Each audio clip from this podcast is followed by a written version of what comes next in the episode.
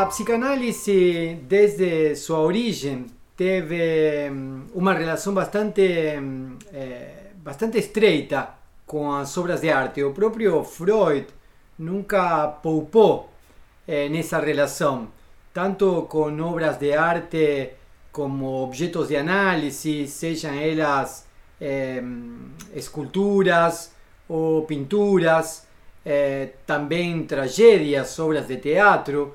O próprio Lacan, é, de algum modo, muitos entendem que a aproximação de Lacan à, à psicanálise se dá a partir da aproximação de Lacan ao surrealismo. Podríamos dizer que eh, em uma certa parte da biografia de, de Lacan, da biografia intelectual de Lacan, eh, aparece uma eh, estreita relação com o surrealismo que o conduz aos estudos psicanalíticos. Eh, também existem eh, atores, atrizes, eh, pintores, escultores, escritores que de algum modo buscan inspiração, buscan de algum modo um vínculo com elementos do dispositivo teórico psicanalítico. E obviamente também não faltam críticos, críticos de arte que lançam mão da, do arcabouço do dispositivo teórico da psicanálise para fazer estudos sobre obras de arte. Esse é o problema, essa é a questão de hoje, a relação entre arte e psicanálise. Eu sou Daniel Omar Pérez e este é o podcast de Filosofia e Psicanálise.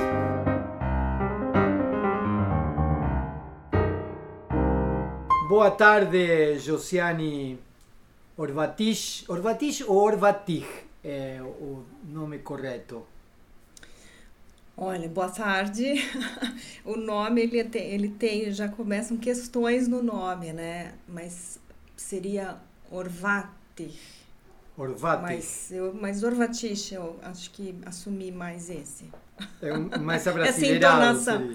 Essa é. entonação, é. Uhum. É, Josiane, é, eu queria conversar com você é, sobre um pouco a relação entre a obra de arte a literatura, o teatro, a pintura, a escultura, o cinema e, a psicanálise. eu conheço você há algum tempo e eu consegui, de algum modo, ser testemunho de um percurso. Às vezes, testemunho um, próximo, pouco mais próximo, outro mais distante, mas de um percurso onde te vi é, fazer cinema, é, filmar, fazer trabalhos que tinha a ver com eh, a filmagem. Eh, também eh, apreciei o trabalho que você tem como escritora, as publicações literárias que você tem, e ao mesmo tempo também testemunhei tua aproximação, eu diria, não sei se é um atrevimento meu, eu diria tua passagem da filosofia, da literatura para a psicanálise em um determinado momento. E aí sim a busca da, bom, da própria análise, da formação em análise, até a prática psicanalítica. E, nesse, nesse cenário, nesse horizonte, como é que é a relação? Existe uma relação estreita entre psicanálise e, e arte ou não? Ou é forçada? Ou não tem nada a ver uma coisa com outra? da relação. E você fez o seu atrevimento aí foi bom, porque realmente eu, eu começo é, com a literatura e o teatro, assim, né? Na, na, quinta série, uma, uma amiga minha me deu um caderno em branco com uma única página escrita, um poema, e ela disse: escreva o resto do caderno. Aqueles cadernos de recordação, de trocar entre amigas.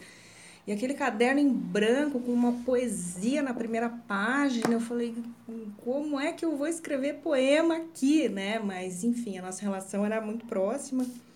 Inclusive uma amiga que morreu e foi muito difícil, assim, o processo de, de luto dela, morreu muito nova, com 20 anos.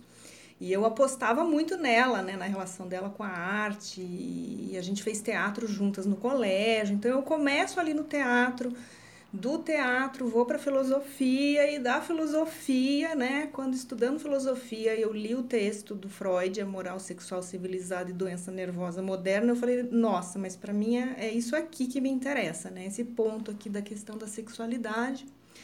Então, em relação aí ao seu, a sua aposta, né, do meu percurso, né, que você também acompanhou bastante, e é, tem essa passagem. Eu acho interessante que o Freud, né, quando recebe o Salvador Dali, essa questão com o surrealismo, o Freud acha que o cara tá pirado, né? Ele pensa o que é que esse cara viu aqui no meu trabalho que ele vai que ele diz que tem relação com o surrealismo. Eu acho que o Freud ele tinha uma relação é, mais é, com a arte clássica, né? com a tragédia grega, Shakespeare, mas ele é, o, o, surrealismo acho que já está mais próximo de uma leitura lacaniana, né? acho que já é outra virada de chave, mas essa relação está dada. E eu estava pensando aqui como articular um pouco né, do meu percurso, um pouco da teoria, mas então o que eu, o que eu vou puxar como primeiro ponto, assim, né, para que a gente possa conversar, eu acho que tem uma relação de, de enfraquecimento do eu mesmo. Eu acho que a arte, né, essa passagem do, daquilo que é privado para o público, né, que é quando a gente pode pensar que uma obra se torna uma obra de arte, ela tem uma relação com aquilo que é, que é a sua publicação, né, ou o seu lançamento. Um filme é lançado, é, um livro é publicado quando isso essa passagem, eu acho que ela é muito próxima com aquilo que numa certa leitura né, lacaniana de fim de análise, né, é, é, é menos eu, menos eu.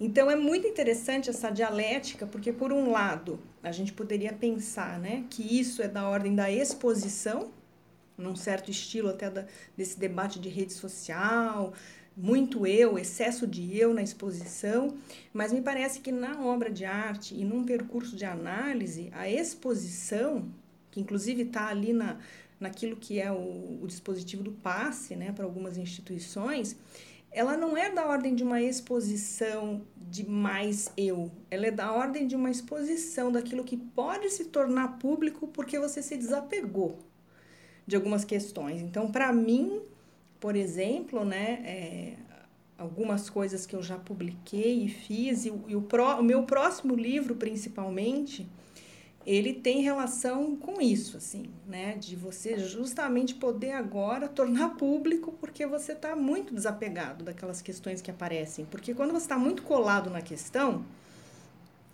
você é difícil falar em análise e é difícil você publicar e, e, e, poder lidar com a consequência daquilo que você publica, né? O que é que vão pensar, do que é que eu estou falando aqui. Então, acho que essa passagem, ela é muito importante e é muito lacaniana, no sentido de Há uma. Bom, eh, por um lado, às vezes se vê isso, não? Pareceria que o artista, o escritor é um sujeito narcísico que de algum modo se apresenta eh, diante de um público para ser olhado. Em certo sentido, há uma relação escopofílica, mas por outro lado, eu me lembrava, quando você dizia isso, eu me lembrava de uma de uma de uma anedota com com Jorge Luiz Borges que Jorge Luis Borges decía que publicar era uma forma de parar de corrigir. Não? Quer dizer, quando você está com o texto, está o tempo inteiro tentando corrigir as falhas, tentando melhorar, e, isso é indefinido. É, chega uma hora em que você entrega isso para o editor. Então, disse, Borges, isso não é mais teu. Há um, há um corte há um corte e há, há uma, um desapego. E há um ponto que poderíamos chamar, não sei se estou exagerando, mas de castração. Não? É, quer dizer, há uma parte de mim que, que se vai a partir de um corte e sobre o qual eu já não tenho mais controle. Não?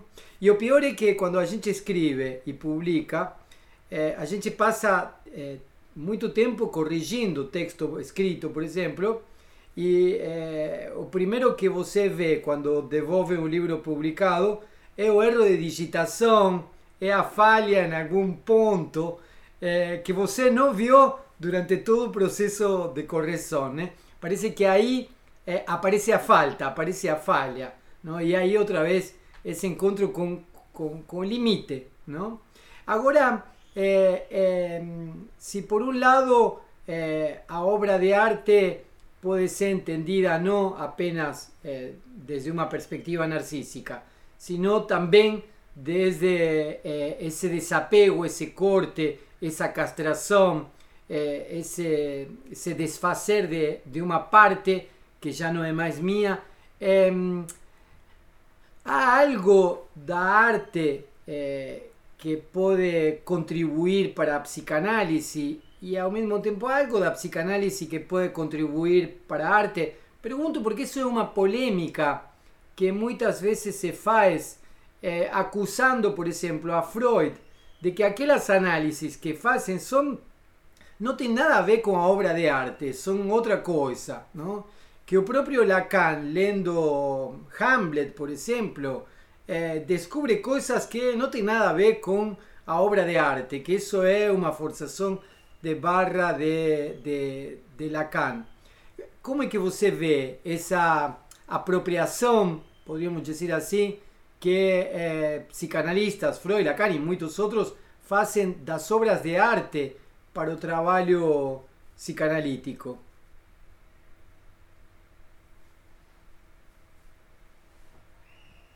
tem um momento inicial em que ele é mais conservador e que ele faz essas leituras um tanto é, da psicografia, né? Ele usa a biografia, no caso do Leonardo da Vinci, inclusive faz um erro ali, porque ele faz toda uma leitura do Abutre e o Freud leu uma tradução errada e não era, não tinha nada a ver com Abutre. Então ele faz todo uma discussão sobre o abutre e nem era esse pássaro. Então, é mesmo na gradiva também, ele faz uma leitura bastante é, buscando ali a teoria do recalque. Então, ele fica fazendo uma leitura um pouco mais limitada da arte. Depois, no além do princípio do prazer e no estranho, né, o infamiliar, a gente tem várias traduções aí ele já se desapega dessa questão mais biográfica ou dessa tentativa é, de provar a sua teoria a partir de uma obra,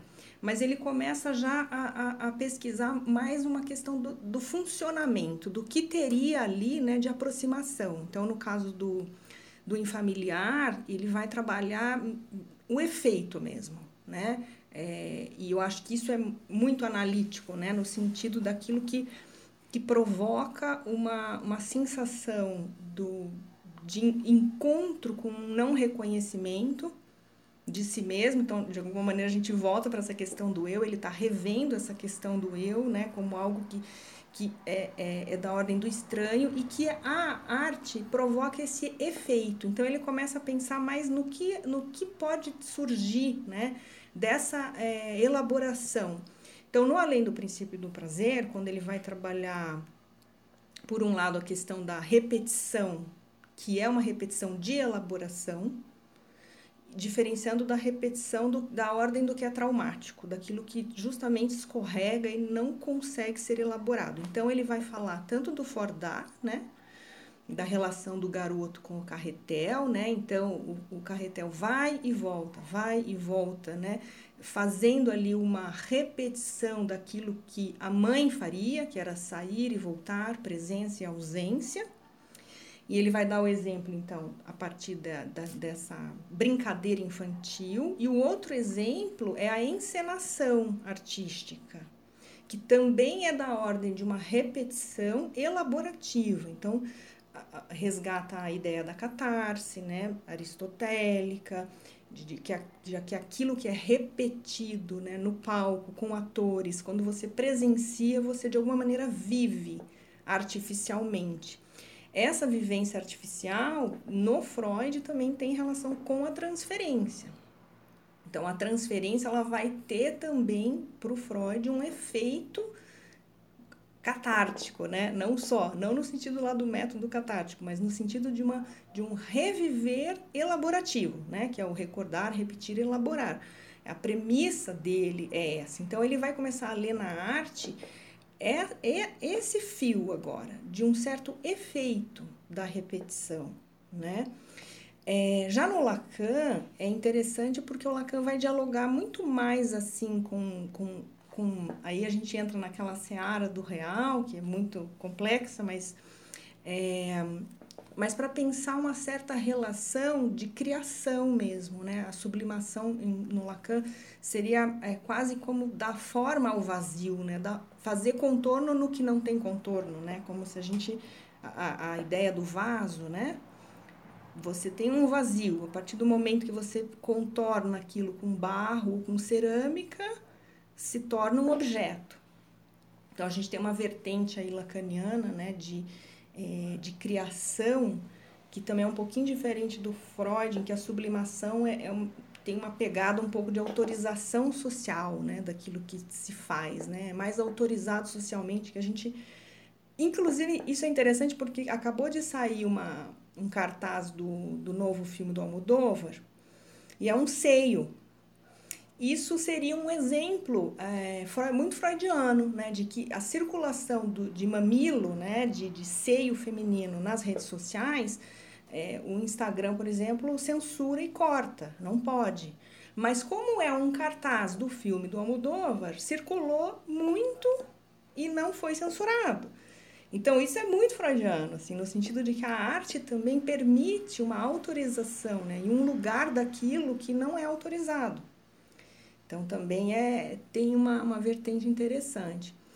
E quanto a essas leituras de Édipo ou de Hamlet, a leitura do Édipo tem muito professor de, de literatura grega que realmente não gosta da interpretação freudiana, enquanto uma interpretação da, da peça de Sófocles. Né? Mas o que o Freud retira dali né, é, é uma certa estrutura é, daquilo que para o Levi-Strauss vai ser é, essa, a premissa do tabu, né?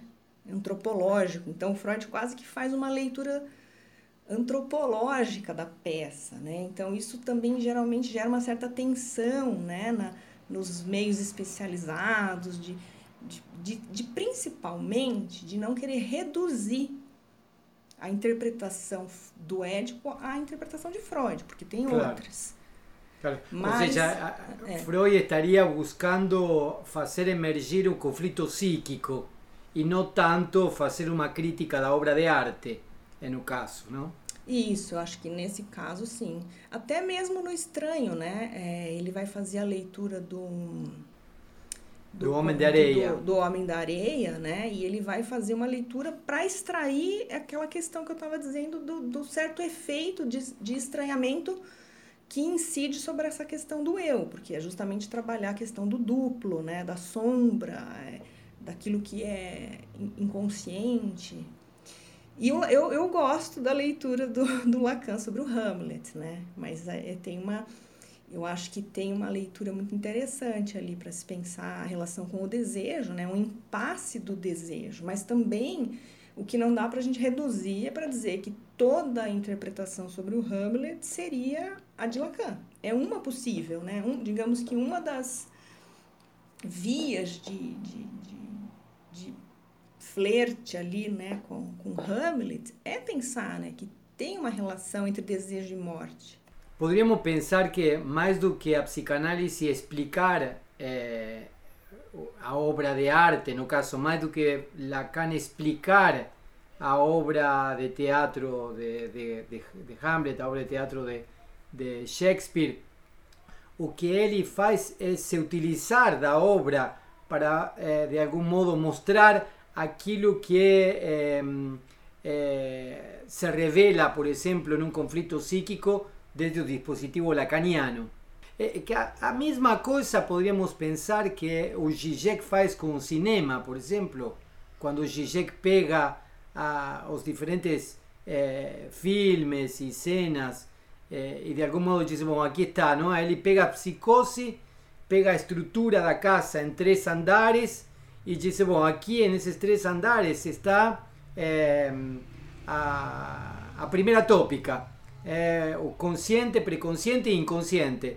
O consciente está en, en, no terceiro andar, em segundo, o, o, o pré-consciente no térreo e o inconsciente está no porão. E ele, a partir de aí, com esses elementos da psicanálise, é, mostra o jogo dos personagens, digamos, não? É, eu acho que ele é mais um pouco mais explicativo do que a, a, extensão de Lacan e Freud. Eu acho que principalmente o Lacan ele, ele consegue é, ser um pouco mais sutil, digamos assim. Né? Eu acho que o Zizek, ele, ele de alguma maneira, ele, ele tenta encontrar um ponto de, de intersecção né? entre duas teorias já colocadas, né? seja um filme e sejam essas, esses conceitos e, e, encontrar é, um pouco ilustrativo às vezes eu acho um pouco ilustrativo porque a gente não tem muito o Lacan lendo, no caso, tô pegando Hamlet aqui, né, no caso, ele não fica ilustrando com Hamlet, ele fica tentando entender qual é o drama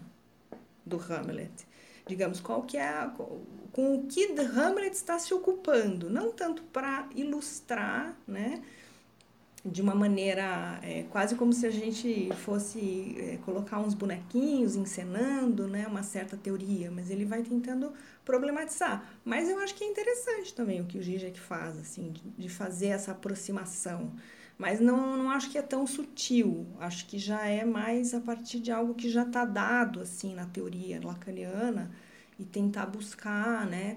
O que é, essa vertente explicativa ela é um pouco ruim, né? Porque a arte, me parece, e aí eu acho que tem muita relação com o final da, da obra lacaniana, que aí começar a, a dar menos lugar ao imaginário, esvaziar um pouco o sentido, né? Não, não ficar tão preocupado em que o que isto quer dizer. Isso acho que a maioria dos bons professores, não, a maioria dos professores e todos os bons professores de de português, de literatura, a primeira coisa que vai dizer é não, não tem, não dá para explicar um poema, né? Acho que se a gente for para é que é, eu acho que é um pouco isso que ele vai chegar lá com o sintoma, né? No 23. Não se trata mais de desfazer um sintoma como era um, um Freud, principalmente do início, né? Que o Freud quer eliminar o sintoma, né? O Freud ele tem essa esse objetivo, eliminar o sintoma com o Lacan já não é mais uma questão de eliminar o sintoma, é de, é de, de fazer algo com esse sintoma na vida, né? E porque não tem muito porquê. Então eu acho que é, é mais é esse sem sentido, por isso uma, essa relação com um certo esvaziamento do eu, muito imaginário, né? Se você está muito apegado a uma cer um certo ideal do seu eu, é, você não publica, você não sobe num palco. Por mais que né, a gente começou lá falando disso, né?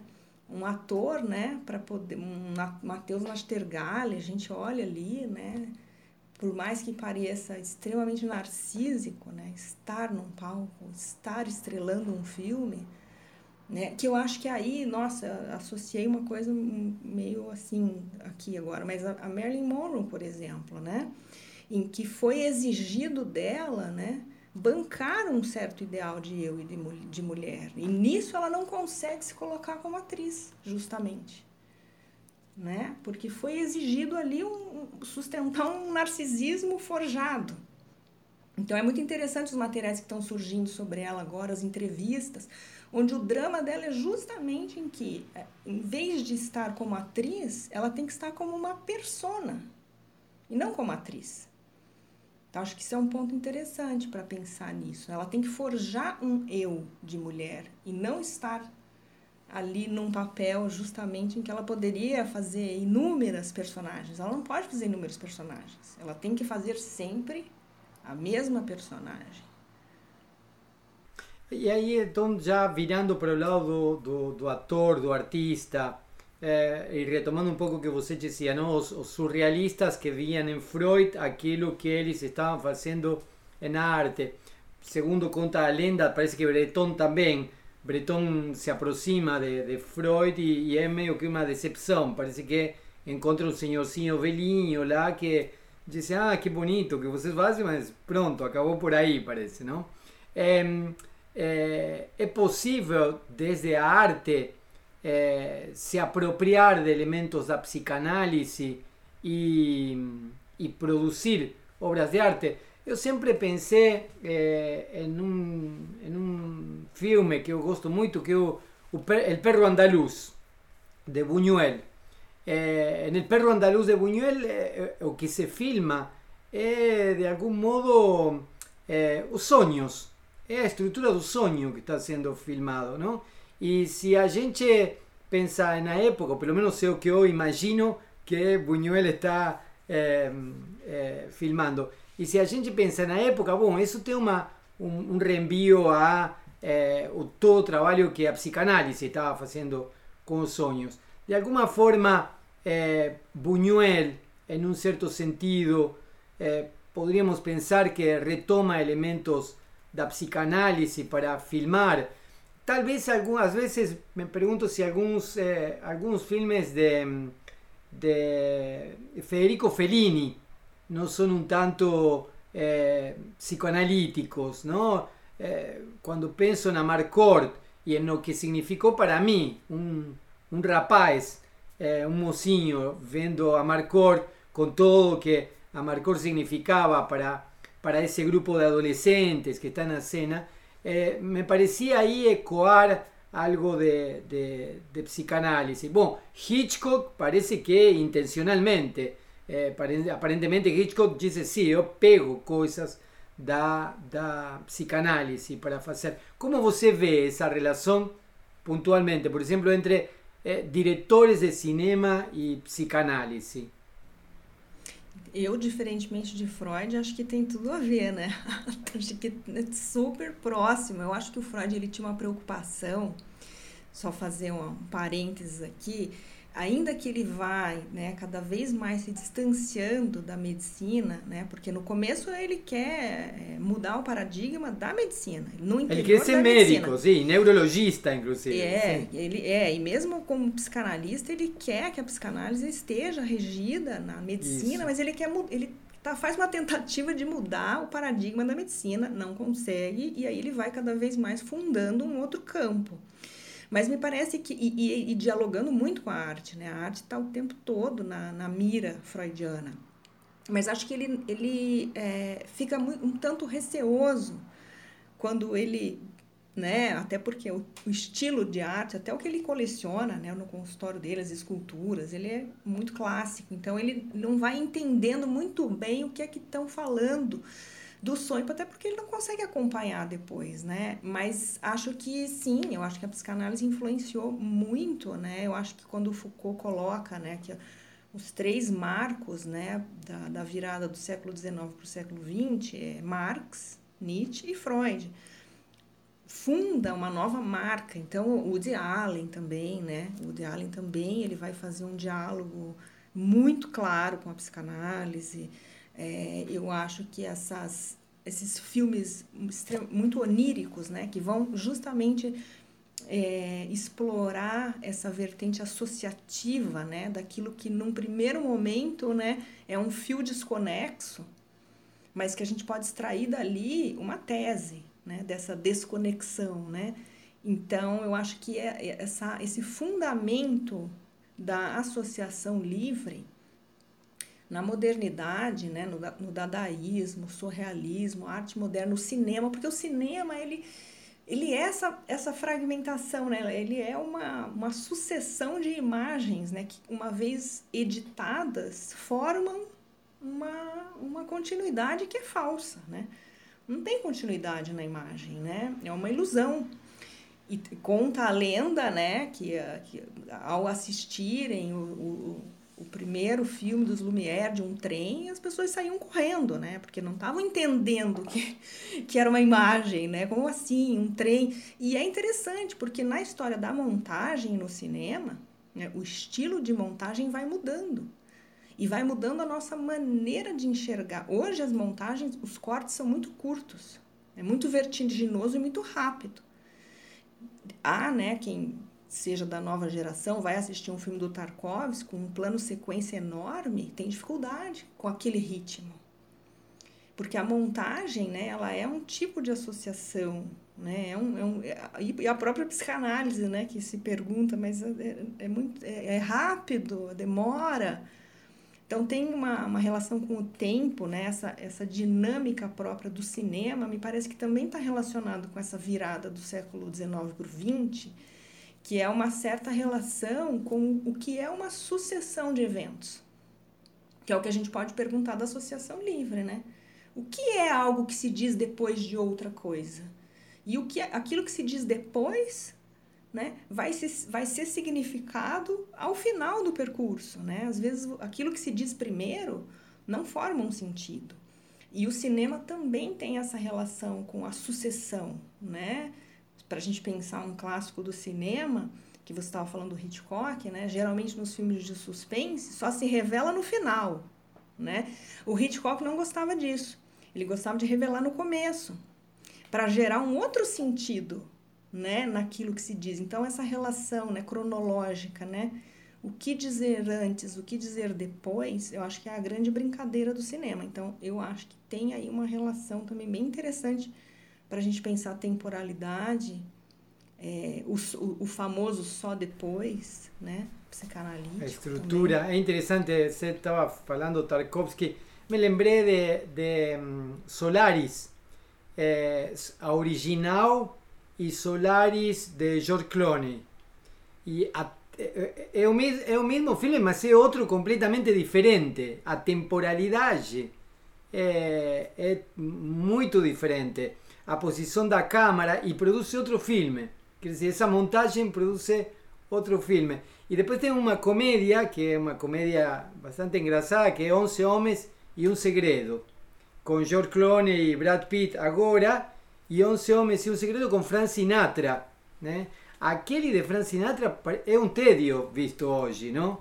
As coisas, eh, porque inclusive com câmera fixa, as coisas passam no meio, e hoje a gente tem outra relação com, a temporalidade e com o vértigo, né? Dessa composição de, de, de, de imagens, é verdade, isso parece um elemento estrutural que seria interessante analisar. Por que, que você acha que há essa mudança? Olha, eu não sei dizer o porquê, né? Mas as, algumas teses vão dizendo, né, de, de uma invenção do olhar mesmo, né? Agora, assim, por que conseguimos inventar olhares? Acho que é uma pergunta, assim, do, do estádio do espelho mesmo, que acho que é um outro elemento que tem é, assim muito que você falou né do escopofílico né muito presente né é uma marca do imaginário em Lacan e é uma marca do cinema né? Trabalhar com o registro do olhar né?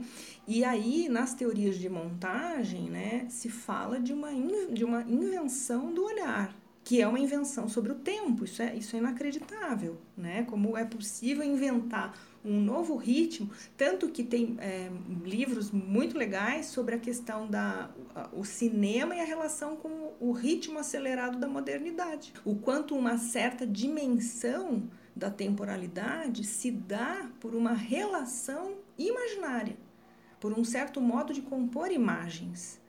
É, então, com isso, por exemplo, a gente tem um Tarantino que vai é, reinventar uma, um modo de montar né? De fazer Robert Altman, né? Em que ele vai fazer montagens assim da, é, dessas é, shortcuts justamente, né? Fazendo é, outro tipo de relação entre muitos episódios ao mesmo tempo acontecendo, várias histórias, não é uma história de um personagem, mas três, quatro, cinco personagens principais e tudo entrecortado. É, mesmo o, a, o modo como Hitchcock lida com o flashback, né, que é tentar pensar a questão da memória e muitas vezes tentando articular com a ideia de recalque mesmo freudiano, né? Tem um dos, um dos filmes do Hitchcock que é sobre isso, é como é que vai se dando a rememoração. Então, me parece que tem algo numa, na teoria da montagem que é uma certa invenção né, sobre, um, sobre o tempo e sobre o olhar e como isso incidiu no que foi se constituindo como a modernidade, como aquilo que foi uma, juntamente com o automóvel, com as máquinas, né? O Lacan fala muito disso, né, da máquina, de como foi importante é, a invenção da máquina para se pensar a noção de energia em Freud. Ele diz, sem, sem navio a vapor, o Lacan diz, né? Sem navio a vapor, não tinha conceito de energia psíquica. Então, assim, está tudo muito entrelaçado, né? E eu acho que se está entrelaçado aquilo que está se dando na cultura, então não tem como a arte não estar tá entrelaçada, porque a arte é também um impacto sobre a cultura, né? Muitíssimo obrigado, Josiane. Muito obrigado pela conversa de hoje. Eu, eu que agradeço, foi muito bom. Obrigada pelo convite, Daniel. Muito obrigado. Então concluímos por aqui o podcast de hoje. Boa noite.